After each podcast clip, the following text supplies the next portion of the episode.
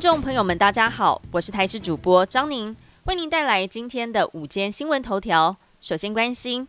今天出门时要记得带件外套。随着东北季风增强，北台湾温度稍微下降，桃园以北和宜兰白天高温只剩下十八度到二十度，竹苗以及花莲地区高温也略微下降。另外，迎风面北部和东半部地区要留意局部短暂阵雨发生，中南部地区则是多云到晴的天气。而到了明天，受到东北季风影响，北部及东北部的天气仍然是偏凉的。不过北台湾高温略微回升，而下周东北季风减弱，气温还会再回升，各地白天普遍会有夏天的感觉，尤其是下周三还有周四，气温比较高。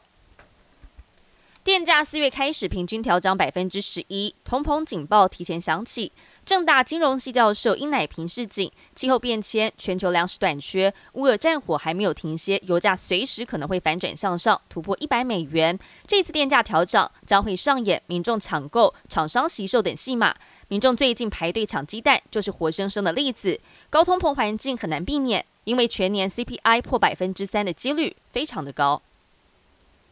韩国人气女团 BLACKPINK 今明两天在高雄开唱，两场九万张门票通通销售一空，至少入袋四点三亿元，最强女团封号当之无愧。四名团员在台湾时间八点半依序现身专机专用的首尔金浦商务航空中心，开心的对镜头挥手打招呼。据了解，BLACKPINK 今天早上十一点半就会飞抵小港机场。周日演出结束之后，立刻搭机回韩国，旋风快闪三十六小时。但是他们这一次来台访问行程保密到家，对此主办单位并没有证实。国际焦点要来关心的，俄罗斯去年二月对乌克兰发动了特殊军事行动之后，不断被指控犯下战争罪。国际刑事法院在十七号对俄罗斯总统普廷发布了逮捕令，这是乌俄战争以来发布的第一个逮捕令。法院怀疑俄罗斯涉嫌非法移送乌克兰儿童，将乌克兰人转移到俄国的国土上。对此，乌克兰总统泽伦斯基赞扬这是历史性的决定。而克里姆林宫的发言人则回应说，俄罗斯跟其他一些国家一样，不承认这座法院的管辖权，所以从法律的观点来看，这座法院的决定无效。美国总统拜登则说，国际刑事法院基于普廷涉嫌犯下战争罪的控诉而发布逮捕令，是合情合理。